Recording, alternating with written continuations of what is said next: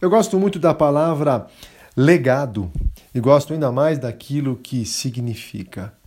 Legado é deixar algo a alguém, é deixar uma lição de vida, deixar conceitos, deixar filosofias de vida, deixar ensinamentos, deixar memórias, deixar marcas àqueles que passaram tempo com você.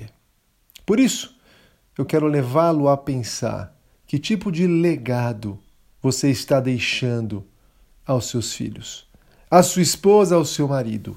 E quero desafiá-lo a aproveitar esse período de quarentena para consolidar um legado de paz. Você ser um marido, um pai, uma esposa, uma mãe, um filho, alguém que busca a paz em sua casa, alguém que é pacificador, uma mulher apaziguadora, alguém que de fato está empenhado a apaziguar a luta. Preste atenção, 1 Pedro capítulo 3, verso 11 diz assim: Aparte-se do mal, pratique o que é bom, busque a paz e empenhe-se por alcançá-la.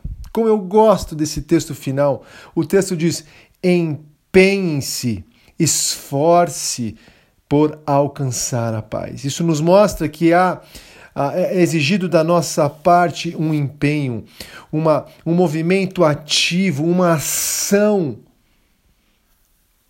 uma disposição prática e constante de buscar a paz em nossa casa.